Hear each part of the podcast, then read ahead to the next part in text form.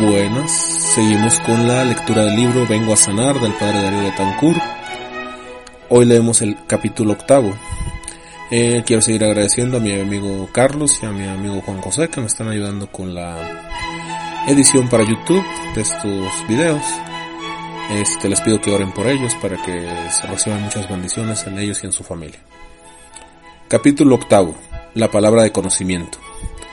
Cada vez se oye hablar más sobre la palabra de conocimiento en los grupos de oración, congresos, etc. Pero sobre todo es muy común constatarlo en vivo al orar por los enfermos. Muchas veces se escuchan frases como esta. El Señor Jesús está sanando a una persona que está sintiendo un calor en determinada parte del cuerpo. Eso es el poder sanador de Dios que es vida y le está sanando.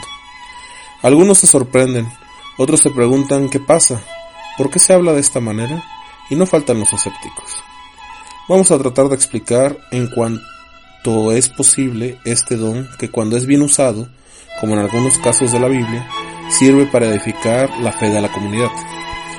Número 1. ¿Qué es? Es un conocimiento sobrenatural que se recibe debido a la gracia por medio del cual la inteligencia del hombre se ilumina con la acción del Espíritu Santo para conocer y ver la raíz de un problema o que lo que Dios está haciendo o va a hacer entre sus criaturas, con un fin sobrenatural. Conocimiento sobrenatural por la gracia. Se trata de un conocimiento sobrenatural, sobrenatural no percibido por raciocinio o deducción, sino por una luz especial del Espíritu Santo, que se va transmitiendo en la medida que va llegando. La certeza no se origina por una ciencia humana ni por un raciocinio natural, sino que es una gracia especial de Dios, por medio de la cual la inteligencia del hombre se ilumina. La palabra de conocimiento llega a la inteligencia del hombre que previamente ha sido informada por la fe para recibir este conocimiento sobrenatural. Es como un don auxiliar de la fe para ayudar a crecer y fortalecer, con la acción del Espíritu Santo. El Espíritu Santo es la causa agente que pone en movimiento la palabra de conocimiento. La luz del Espíritu Santo es la que hace conocer y ver. No es un raciocinio de la mente, es un impulso superior que hace actuar para conocer y ver. Por la palabra de conocimiento podemos conocer lo que Dios ha hecho, está haciendo o va a hacer entre sus criaturas. Muchas veces coincide el anuncio de la palabra de conocimiento con el actuar de Dios. Otras ocasiones para que las palabras de conocimiento, por ser caminos del Espíritu Santo, es palabra eficaz que realiza su contenido. Así como cuando Dios haya luz, esta apareció de manera análoga al anunciarse la curación. Esta se efectúa la palabra es sanadora. Ver Juan 15 versículo 3 y el Salmo 16 versículo 12. Entre sus criaturas con un fin sobrenatural. La palabra de conocimiento se usa principalmente para manifestar las cosas divinas que se contemplan en las criaturas y que se revela la gloria de Dios. Podríamos decir más sencillamente que es una luz del Espíritu Santo por medio de la cual se conocen las cosas de Dios. Otro nombre de este don. A veces se le llama también palabra de ciencia, conocimiento, ciencia y entendimiento. Quiere decir lo mismo. Yo prefiero utilizar la palabra conocimiento porque esta palabra explica mejor lo que es este carisma. Por un don para conocer las cosas de Dios, me gusta más la palabra conocimiento. Porque hay algunos teólogos que distinguen entre la palabra de conocimiento y la palabra de ciencia. Para ellos la primera sería un simple conocer las cosas de Dios sin explicar, sin reflexionar y sin discurrir. Solo se conoce lo de Dios. Lo segundo sería un reflexionar discurrir, profundizar, penetrar sobre Dios para después enseñarlo a otros. Me parece pues que palabra de conocimiento es lo más adecuado. Otra haría más difícil explicar lo que este carisma del Espíritu Santo es. es. No es un fenómeno psíquico o una percepción extrasensorial. No es telepatía o clarividencia. No es una transmisión de pensamiento como cuando dos personas reciben al mismo tiempo la misma palabra. Número 2. ¿Cómo se percibe? De, manera muy, de maneras muy variadas y diversas. Es una certeza interior, una seguridad de lo que ha venido a la mente de Dios y no se tranquiliza el espíritu hasta decirlo. Es como si una palabra apareciera en la pantalla de un televisor. Ejemplo, la palabra corazón. Cuando se enuncia, aparecen los detalles, como sería una persona enferma del corazón desde hace varios años con tal o cual dificultad. Puede ser también como la sensación de un pequeño dolor en alguna parte del cuerpo o también como si alguna persona estuviera tocando con la punta del dedo una parte del cuerpo. Al proclamar que Dios está sanando a esa persona, desaparece la sensación. Ejemplo.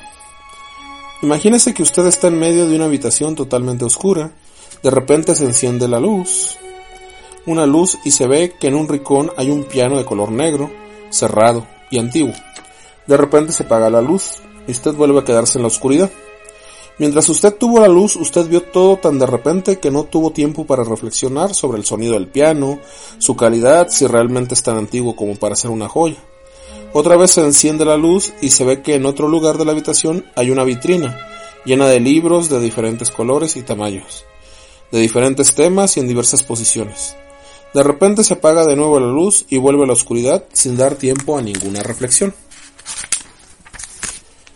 El padre Emiliano Tardif, en su libro Jesús está vivo, dice, Llega una idea clara a la mente, en la medida que la comunicamos van apareciendo los detalles adicionales.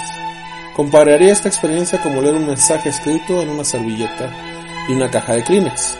En la primera servilleta están unas palabras que debo leer. Luego retiro esta servilleta y leo lo que dice la segunda. No se puede leer ni entender lo escrito en la tercera si no se han leído y retirado las otras dos. De igual manera se comienza a comunicar el mensaje e inmediatamente se va completando esta en la medida en que lo vamos transmitiendo. ¿Cuándo usarlo? Debido a abusos hay quienes tratan de negar este don. Personalmente creo que siendo un don auxiliar que ayuda a crecer y fortalecer la fe, aunque para algunos les haga raro e inclusive los ponga a criticar negativamente, los abusos no nos deben cerrar a su ejercicio sino instruirnos en su recto uso. Con nada se ha cometido tantos abusos como con el sacramento de la reconciliación. Sin embargo, no por eso la Iglesia lo va a suprimir. Algo parecido podría decirse de este don. Algunos opinan que nunca se debería usar este don en público, porque es principalmente para descubrir los secretos del corazón. Algo así como lo que el Señor Jesús hizo con la samaritana, que le descubrió su vida y sus maridos. Creo que esta es una parte de este don, pero no es el único ni el principal fin. En la renovación carismática se usa mucho para anunciar la curación que Dios está haciendo entre el pueblo, causando gran alegría y gozo en el Señor con aumento de la fe. Por supuesto que cuando la palabra de conocimiento descubre elementos de pecado en una persona, no debe usarse en público, pues traería más desconcierto que bendiciones. Por este motivo, algunos obispos y sacerdotes no quieren que usen este don aunque crean en él. Quizás un criterio para su uso en cada lugar es preguntar qué opina el obispo sobre este don. Y si no ha dicho nada, puede usarse tranquilamente. Para evitar malos entendidos, una buena catequesis o enseñanza sobre este don quita toda dificultad. Muchos malos entendidos resultan de la ignorancia. Cuando las cosas se explican, se aclaran y se aceptan. Número 4 ¿Cómo reconocer la autenticidad? Autenticidad. El Evangelio da un criterio para discernir sobre la autenticidad de este don. Por los frutos los conocerán. Mateo 7:16. Los frutos, los efectos son la única manera de saber si este don es verdadero o no. Por esta razón son importantes los testimonios. De lo contrario parecería como si se manipulara o jugara con la psicología de la comunidad. Los testimonios tienen como fin principal la gloria de Dios pero también la edificación de la comunidad. Por este motivo, cuando se da este don debe haber testimonios que lo confirmen. Es muy significativo que Jesucristo al contestar a los enviados de Juan el Bautista si él era el Mesías o había que esperar a otros, se puso a curar enfermos, a, enfermos, a sanar mancos, a dar vistas a los ciegos, a levantar cojos, a limpiar leprosos, a resucitar muertos, a evangelizar a los pobres y al terminar dijo, vayan y díganle a Juan lo que ustedes han visto y oído. Esta respuesta de Jesús es un fuerte argumento para probar el valor y el poder de los testimonios como signos de que Jesús es el Mesías, que hace maravillas. De la misma manera, los testimonios son muy importantes para probar la autenticidad de la palabra de conocimiento. Número 5. Fundamento bíblico. Jesús usaba a menudo este don. Sabía lo que pensaban los escribas, Lucas 5.22, la gente, Lucas 11.17, los maestros de la ley, Mateo 9.4, las murmuraciones, etc. A Natanael, le revela secretas, Juan 1.47.48, y a la samaritana su pasado, Juan 4.16.18. San Pablo se refiere directamente a este don en 1 Corintios 12.8 a uno se le da por el Espíritu palabra de sabiduría, a otro palabra de conocimiento. En el Antiguo Testamento también encontramos ejemplos. Daniel descubre la mentira de la acusación hecha a Susana, Daniel 13, y José tenía sueños que revelaban la realidad. Génesis 37, 40 y 41. Número 6. Don de sabiduría. La palabra de conocimiento y el don de sabiduría son dos carismas distintos, aunque muy parecidos. El don de sabiduría no es más que poner en práctica la palabra de conocimiento, algo así como un relojero cuando pone en práctica sus conocimientos profesionales. Llega a tener sabiduría en lo que se refiere a la relojería. Personas hábiles en su oficio se dice que son sabios en profesión, ya que conocen mucho.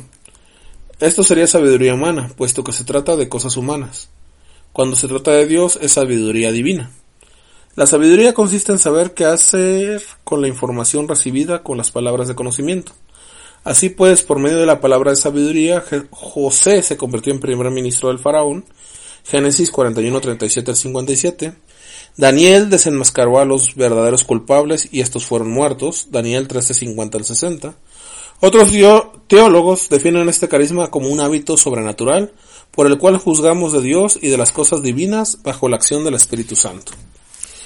Número 7. Testimonios. Yo creo que lo que mejor explica y convence sobre este don son los testimonios. A. Como consecuencia del accidente de Panamá, la segunda y tercera vértebras lumbares quedaron aplastadas, motivo por el cual tenía muchos dolores y problemas hasta el punto de haber tenido que regresar al hospital. En noviembre de 1983 se efectuó en Santo Domingo, República Dominicana, el Congreso Latinoamericano de la Renovación Carismática, por esos días estaba muy mal del dolor de la columna. Sin embargo, decidí asistir. Durante el encuentro, el padre Emiliano Tardif hizo una oración de sanación por todos los delegados. Cuando comenzó la oración, yo empecé a sentir una sensación de calor en la espalda, de la cintura hacia abajo. Por dentro de mí decía, me estoy sanando porque siento calor.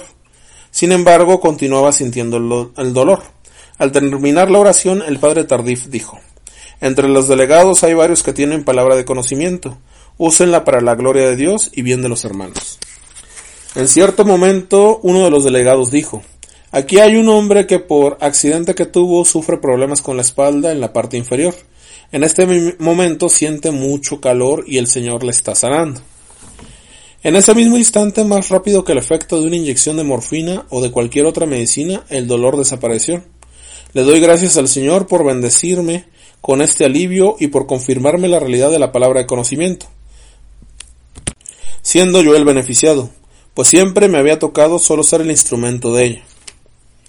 Inciso B. En la ciudad de Monterrey, México, Gerardo González y Patio Lais no podían tener hijos después de varios años de casados. Los médicos ya no daban esperanza. En diciembre de 1982, el Señor dijo en una oración de curación, Aquí hay un matrimonio a quien el Señor le va a conceder un hijo. La esposa va a quedar encinta dentro de cinco meses. En otra palabra de conocimiento ya les había dicho que se los concedería en 1984.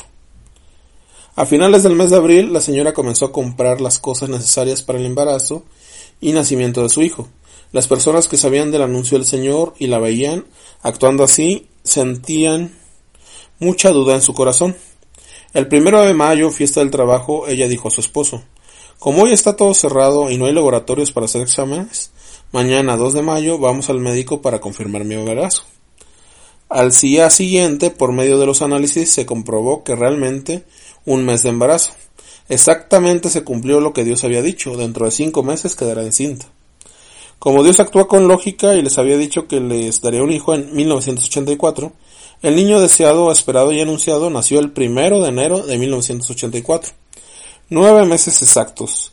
Pocos días más tarde me tocó el privilegio de bautizar a este niño en la parroquia de Nuestra Señora de Fátima de la ciudad de Monterrey, México.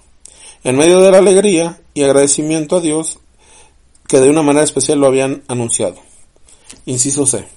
En la ciudad de Pompano Beach, Florida, Estados Unidos, Había una joven que dudaba seguir estudiando la universidad o ir al seminario, un joven, para abrazar al sacerdocio al que se sentía muy atraído.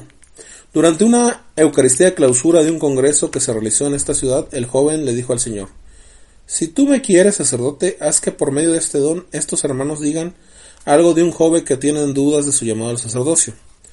En ese instante que terminó su oración, cuenta el mismo escuchó las siguientes palabras de conocimiento. Aquí hay un joven que siente dudas de su llamado al sacerdocio. No tengas miedo, ánimo, yo estoy contigo y te quiero ayudándome y alabando en mis altares. Este joven cuenta que no sabe expresar lo que sintió de emoción. El corazón le palpitaba, las manos se le enfriaron y un sudor con calor llenaba el cuerpo. Tomó su decisión y se encuentra en el seminario. Inciso D. En Buenos Aires, Argentina, por la palabra de conocimiento, un matrimonio recibió anuncio del nacimiento de su hijo y que lo veremos todos dentro de diez meses. A continuación transcribo el testimonio por escrito de ellos mismos. Verdaderamente es un don de Dios nuestro Señor y Salvador obedeciendo el mandato de Dios que dice, bendecid a Dios y proclamad ante todos los vivientes los bienes que os ha concedido, para bendecir y cantar su nombre, manifestad a todos los hombres las acciones de Dios, dignas de honra, y no seáis remisos, en confesarle, practicad el bien, y no tropezaréis con el mal. Tobías 12, 6, 7.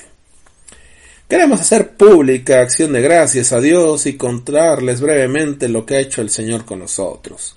En los primeros cuatro años de casados no pudimos tener hijos, pese a quererlo, y a realizar tratamientos médicos. Además de ir a los médicos, nunca dejamos de rezar a Dios pidiendo el don de ser padres.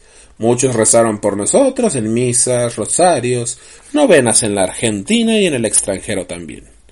El primer domingo de septiembre de 1978 se realizó, como es costumbre en la parroquia de la Santísima Trinidad, la misa mensual de, la renovación carismática. Luego de la comunión en que recibimos el pan de vida, alimento poderoso de salvación y gracia de Dios, el verdadero cuerpo y la verdadera sangre de Jesús resucitado, el Padre que presidía la celebración hizo una oración por los enfermos. En esa oración el sacerdote expresó que él sentía en su corazón que Dios iba a conceder un hijo a un matrimonio que desde hacía mucho tiempo estaba pidiendo y que dentro de diez meses lo traerían para que todos lo vieran. Al terminar la misa muchísima gente nos vino a felicitar, pero seríamos nosotros.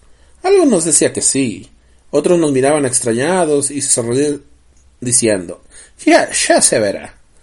A los pocos días después de la misa le hicieron a mi esposo un raspaje, seguido con un tratamiento por esterilidad que veníamos efectuando. Luego de llevar los resultados al médico, este se lamentó de que se hubiera hecho parcial. Al instante que le mostramos las curvas de temperatura y le referimos el estado de, de mi esposa, dijo Su esposa está embarazada. Todavía hay que hacer análisis para confirmarlo, pero en mis veinte años de médico es el segundo caso que veo como este. Efectivamente, el niño fue concebido luego de cuatro largos años de espera en la fe. El niño no fue perdido pese al raspaje. Nació con un parto totalmente normal el domingo 27 de mayo, día de la ascensión de nuestro Señor Jesucristo a los cielos. Pesó tres kilos, altura 50 centímetros. Debemos dar gracias a Dios por las muchas maravillas que ha obrado en nuestras vidas, de las cuales este es simplemente una y no de las más importantes, o dicho de otro modo, hubo otros dones que hicieron esto posible. Dios ha salvado nuestra vida de temores, angustias, frustraciones, aislamiento, falta de diálogo en el matrimonio, malas relaciones con nuestros padres, falta de aceptación de nosotros mismos, falta de interés por el prójimo. No que ya hemos llegado a la meta, sino que nos esforzamos más a que nunca por no perder el premio, no sea que habiendo ayudado a otros resulte hemos reprobados nosotros. Los caminos del Señor no son como los nuestros, Él tiene un plan para cada uno de nosotros. No nos lo impone, nos invita a adherirnos a Él. La respuesta es nuestra. En el mundo, nuestra propia naturaleza humana se resiste al plan de Dios si no cuenta con el auxilio de la gracia. Solo Cristo enseña al hombre cómo ser hombre, cómo vivir, cuál es el sentido último de las cosas. Feliz el hombre que vive en Cristo. Jorge Hernán y Caco Meroño. El primer domingo del mes de julio de 1979, durante la Eucaristía mensual de renovación carismática en la parroquia de la Santísima Trinidad de la ciudad de Buenos Aires, Argentina, se efectuó el bautizo del niño de la familia Moroño, a los diez meses exactos de haber dicho Dios que lo traería para verlo. En una iglesia en Argentina, durante la oración de sanación, el Señor dijo, Hacia el lado izquierdo de la iglesia, junto a la primera columna, hay un médico que no es argentino, y que está aquí con todos sus hijos asistiendo con un espíritu crítico, burlón y despreciativo. El Señor quiere que esta misma noche se arrepienta de sus pecados y haga una profesión de fe en Jesucristo como Señor de su vida y de su familia. El Señor Jesús quiere salvarlo, y a través de usted salvará a su esposa y sus hijos. Terminada la Eucaristía, se acercó, se acercó y se identificó diciendo, Soy médico colombiano, del que usted hablaba con tantos detalles. Todo esto casi no puedo creerlo, estoy emocionadísimo. Hoy mismo voy a hacer lo que ha dicho el Señor. Algunos días más tarde recibí una carta que decía San Bernardo, 12 de diciembre de 1981.